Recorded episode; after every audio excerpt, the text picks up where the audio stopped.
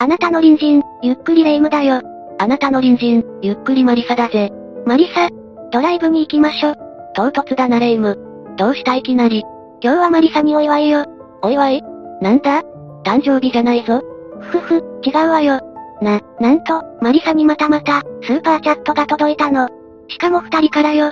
今回はまたムートンさんと、ジュカノビッチミロさんよ。よかったわね。ムートンさんは2回目だな。ありがとう、嬉しいぜ。もう一人はジュカノ。何さんだっけ？ジュカノビッチミロさんよ。私も神そうなんだから、2回も言わさないで。ごめんごめん。ジュカノさんもありがとうだぜ。二人ともマリサに、美味しいお酒を飲ませてあげてって言ってたわ。優しい人たちね。ムートンさんは、マリサが飲んでいた鬼殺しをかわいそうに思って、核ハイボール用にボトルを送ってくれたわ。あれは、レイムが無理やり鬼殺しを。よかったわね。サントリーの角瓶よ。嬉しいでしょ？あ、ああ、嬉しいぜ。頑張って解説してきた甲斐があるな。ところでそれとドライブ、どう関係があるんだ？美味しいお酒といえば、美味しい魚。ということで、静岡の港町に行って、美味しい魚とお酒を飲んで、一泊して帰ってきましょうよ。おお、いいな。霊夢にしては気が利くじゃないか。そうでしょ？じゃあ、これ鍵ね。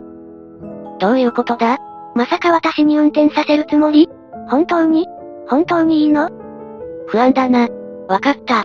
とりあえず行きは俺が運転するぜ。ふふ。お願いね。それじゃ、荷物を積み込むわね。もう準備万端かよ。手際がいいな。まあ、一泊ならそんなに荷物はいらないし。うんそのクーラーボックスはなんだ？うんこれこれは、秘密のアイテムが入ってるの。後でマリサにも教えてあげるわ。そうか。じゃあ出発しよう。ああ、それじゃ、透明高速を使うから、せっかくだし、透明で起きた事故の解説をしようか。どんな事故なの？それこそ、霊夢のクーラーボックスみたいに秘密だぜ。なんてな。それじゃ解説していくとしよう。みんなも、それではゆっくりしていってね。今回解説する、日本坂トンネル火災事故は、1979年、7月11日18時40分頃、東名高速道路の、日本坂トンネル下り線で発生した、多重衝突事故を原因とした、車両火災事故だ。トンネル内で起きた事故で、火事になったの？そうなんだ。まず衝突事故で4人が亡くなった。その後、事故の影響で火災が発生したんだ。この火災が非常に大きくなり、なんと鎮火まで、65時間もかかってしまったんだ。しかも173台もの車両が、この火事で消失したんだ。65時間すごい長時間燃え続けたのね。それに173台って凄まじいわね。もしかして大勢、火災で亡くなってしまったの？この火災で亡くなったのは3人だ。火災の規模にしては、少なかったと言えなくもないが、亡くなった人の命に傾聴はないものね。ご冥福をお祈りするわ。それにしても、そんなに長い間鎮火できなかったなんて、なんでそんなことになってしまったの？そのあたりについても説明していくぜ。先に述べた通りこの事故は、東名高速道路、日本坂トンネル下りで発生した。ちなみにここは現在、上り右ルートになっている。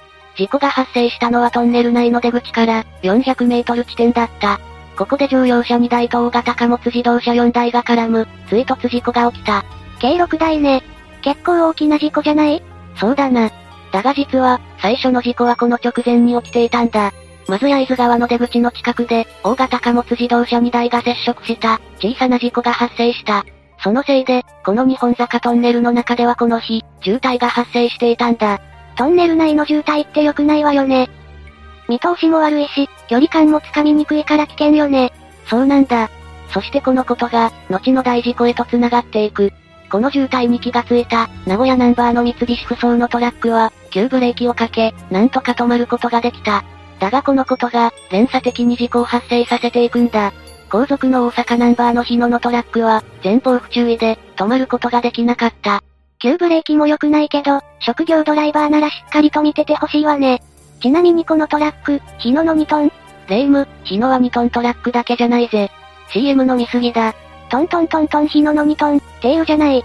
確かに耳に残るリズムだがな。だがこの日野のトラックは2トンじゃない。なんと鋼材10トンを積載していたんだ。じゃあ大型のトラック、トレーラーだったのかしら。これだけの重量の荷物を積んでいれば、ブレーキが遅れれば止まることはできない。この日野のトラックは急ブレーキで止まって、三菱不走のトラックに追突してしまう。そしてさらに、この日野のトラックの後続を走っていた日産の乗用車、サニーが追突してしまうんだ。大型トラックの後ろって、見通しが相当悪いから、避けきれなかったんでしょうね。さらに、その後ろを走っていた日産セドリックは、追突した3台を左へ避けるものの、避け切ることができず、鋼材を積んだ日野のトラックの側面に接触してしまう。そしてここで停車するんだ。じゃあ、セドリックは左車線に飛び出してるのね。それはそれで危ないじゃない。そしてそのセドリックの後ろを走っていた、三菱不走のトラックがいた。三菱不走は2台目ね。ああ。最初のとは別で、このトラックは合成樹脂を積載していた。このトラックは、なんとか停車することができた。だが、この停車した三菱不走のトラックに、後ろから高速で走ってきた、イスズのトラックが追突してしまう。このイスズのトラックは、時速 100km は出ていたそうだ。そんな、そんな速度でぶつかったら、ああ、高速で追突されたことで、2台目の三菱不走のトラックは、その前にあった日産サニーに追突してしまう。大型の重量のあるトラックに押された日産サニーは、その前にあった日野のトラックの株に、車体全体がめり込んでしまった。この時点で日産サニーに乗っていた二人は、ほぼ即丸となってしまった。大きなトラック同士の間に挟まれたら、ひとたまりもないわね。さらに日野のトラックの運転手、100キロで突っ込んだイスズのトラックの運転手も、即丸だった。この事故で、4人が亡くなったのね。そうだ、そして日産セドリックは、押し出された2台目の三菱不走のトラックに、車体を潰され、ガソリンが漏れ出してしまう。そしてこのガソリンに引火してしまい、火災が発生するんだ。ガソリンに引火超絶危険じゃない。爆発するかもしれないし、どうしたらいいの？この火災で、日産セドリックに乗っていた3人は、脱出できずに亡くなっている。さらに2名の負傷者もいた。そしてここから被害は拡大していく。事故車両には合成樹脂や松ヤニといった、可燃性の強い積載物が積まれていた。このことで、火の勢いはどんどん大きくなり、火災はトンネル内で燃え続けることになる。さらに事故で道を塞がれ、立ち往生した後続車が多数出ており、これらの車に火が次々に燃え広がったんだ。相当まずいわね。他の車にも燃料があるし、どんどん燃え広がるわよ。そういえば、消防への通報はどうなってたの？警察や消防への通報は、事故発生直後に行われていたようだ。そして19時50分頃には、パトカーがトンネル入り口に到着している。それでも1時間以上かかったのね。こういった場合、事故の後続車は立ち往生する。そのため渋滞が発生し、どうしても、現場への到着は時間がかかってしまうんだ。高速道路は逃げ場がない。さらに入り口から遠ければ、より時間がかかってしまう。じゃあ、消火活動も遅くなっちゃうわよね。トンネル内に消火設備とかはなかったの？この日本坂トンネルは、当時としては、最新の消防用設備を備えていた。じゃあ消火は、ある程度効果的にできたんじゃないの？どうしてそんなに時間がかかったの？確かに日本坂トンネルは、スプリンクラー設備や排煙装置など、当時としては最新の設備を備えていたが、積載されていた荷物の可燃物や、自動車の燃料などが燃える、凄まじい火の勢いのため、想定を超える状況となってしまった。そのためスプリンクラー、排煙装置も稼働したものの、火星が強すぎて、有効に機能しなかったんだ。それじゃ、大勢のドライバーたちは、どうなってしまったの？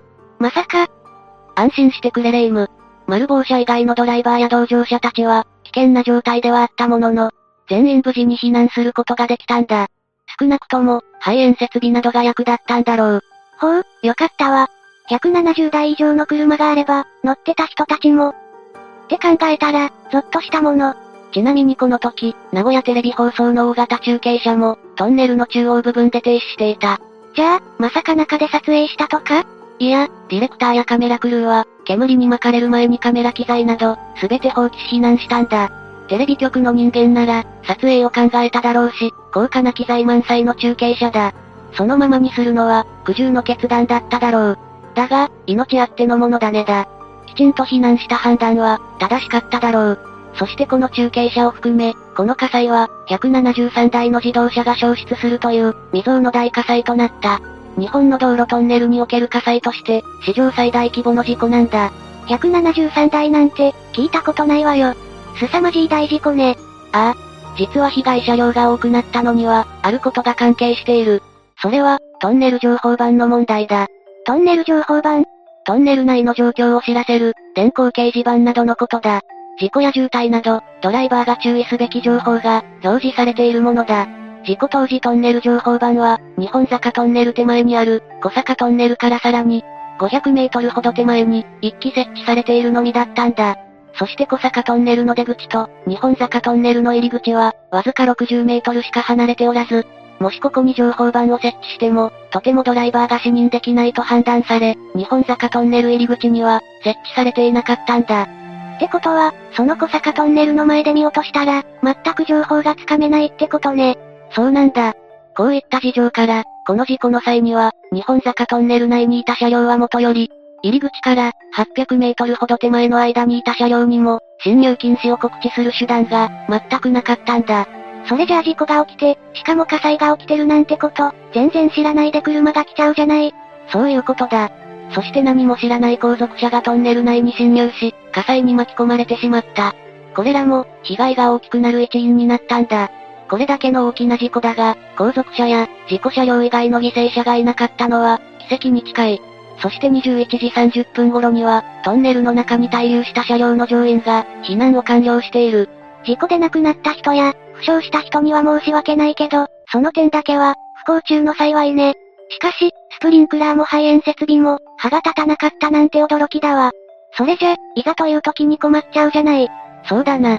なのでこの事故を教訓にして、その後、様々な対応が取られたんだ。図らずもこの事故で、トンネル内での防災設備の重要性が、再認識されたんだ。事故後の対策として、消火設備と換気装置が改良され、長距離トンネル内の速度制限と、車線変更禁止が行われた。速度規制は、時速70キロとなったんだ。一番最後尾に追突したトラック、100キロ出てたんだものね。これがなければ。そうだなレイム。今回の事故は、複合的な要因が絡んでいる。過失の代償はあれど、起きてしまったことはどうしようもない。それよりも、今後どうするかってことだからな。またさっき言った通り、トンネル内の情報を告知する設備が不足していた。そのため事故の発生を知らず、侵入した車両が多く、事故規模を大きくしたことから、小坂トンネルと日本坂トンネルの直前に、4等式トンネル用信号機と、トンネル情報板が、1箇所ずつそれぞれ増設された。トンネル前にある信号機ね。時々見かけるわよね。そうだな。これらの対策は、モデルケースとなった。その後には、中央自動車道エナ山トンネル。ここの長さは、5キロ以上の長大トンネルなんだが、ここにも設置されているぜ。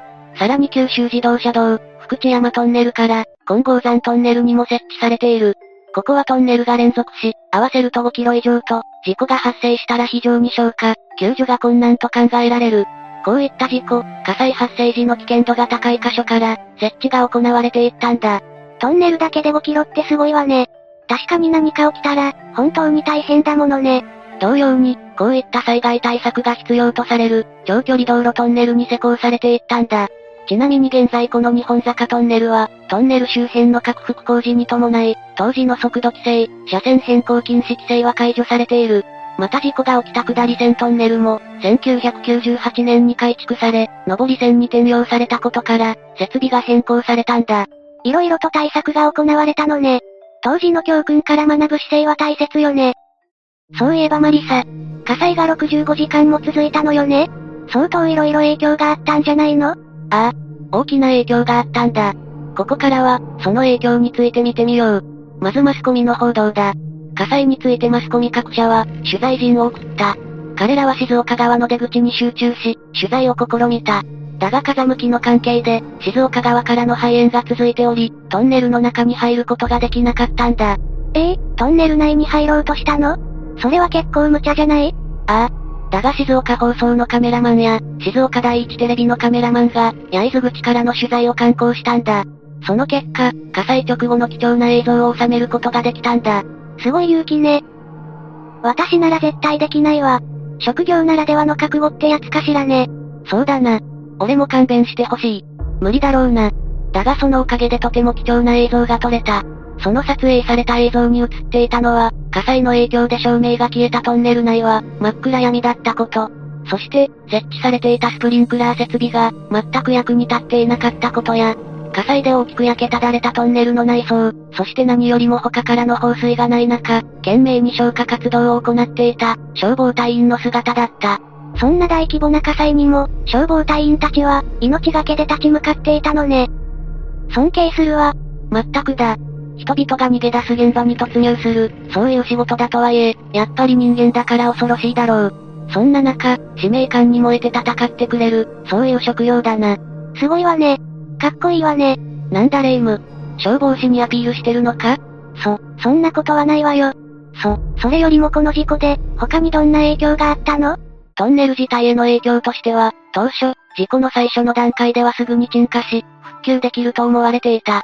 しかし、火星が強すぎて、有効な消火活動が行えなかったことで、トンネル内は、数日にわたって炎上を続けた。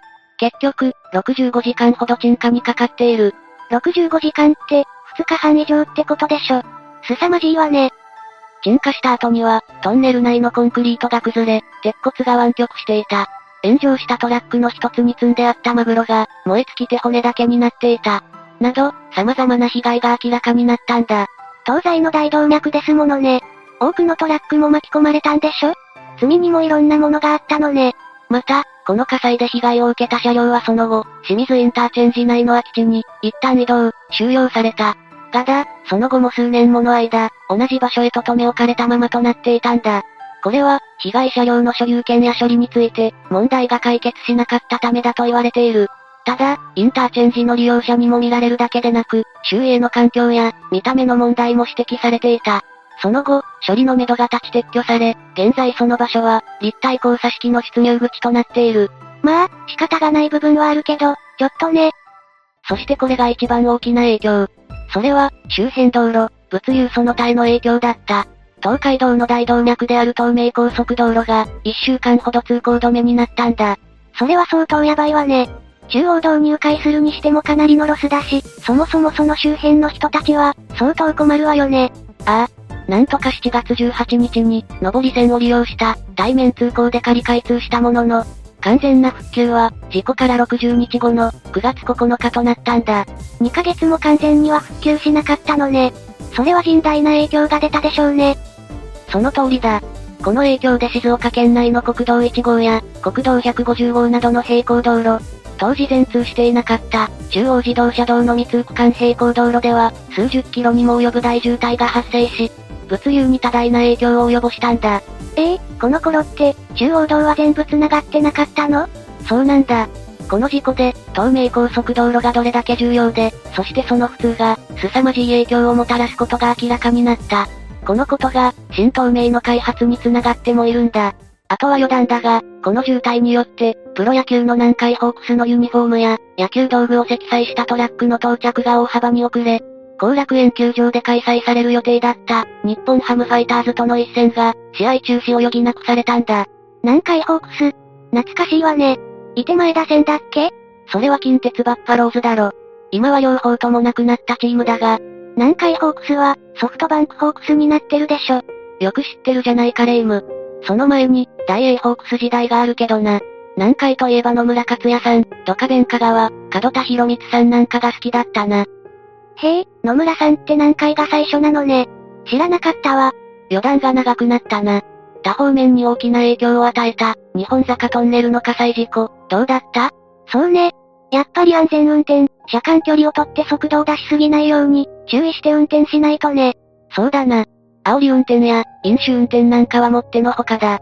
あと、疲れた時は運転しない、眠くなったらすぐ休憩だな。楽しいドライブには、まず安全が第一ね。じゃあ、そろそろ。うん、なんだ？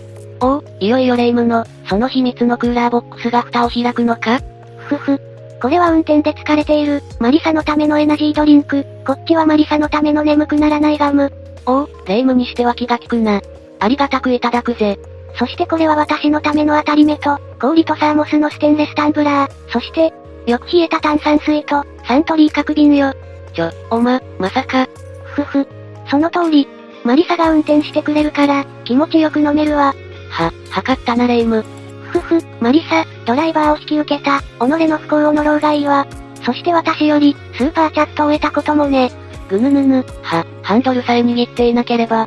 私の嫉妬心を測り損ねた、マリサ、君の負けだよ。お、己。そこまでスーパーチャットにこだわっていたとは、気づかなかったぜ。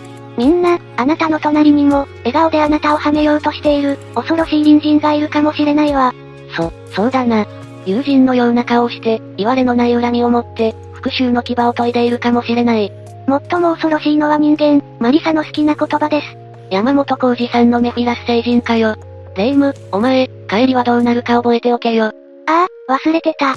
そ、それじゃ、次回も私たちの隣人として、ゆっくりしていってね。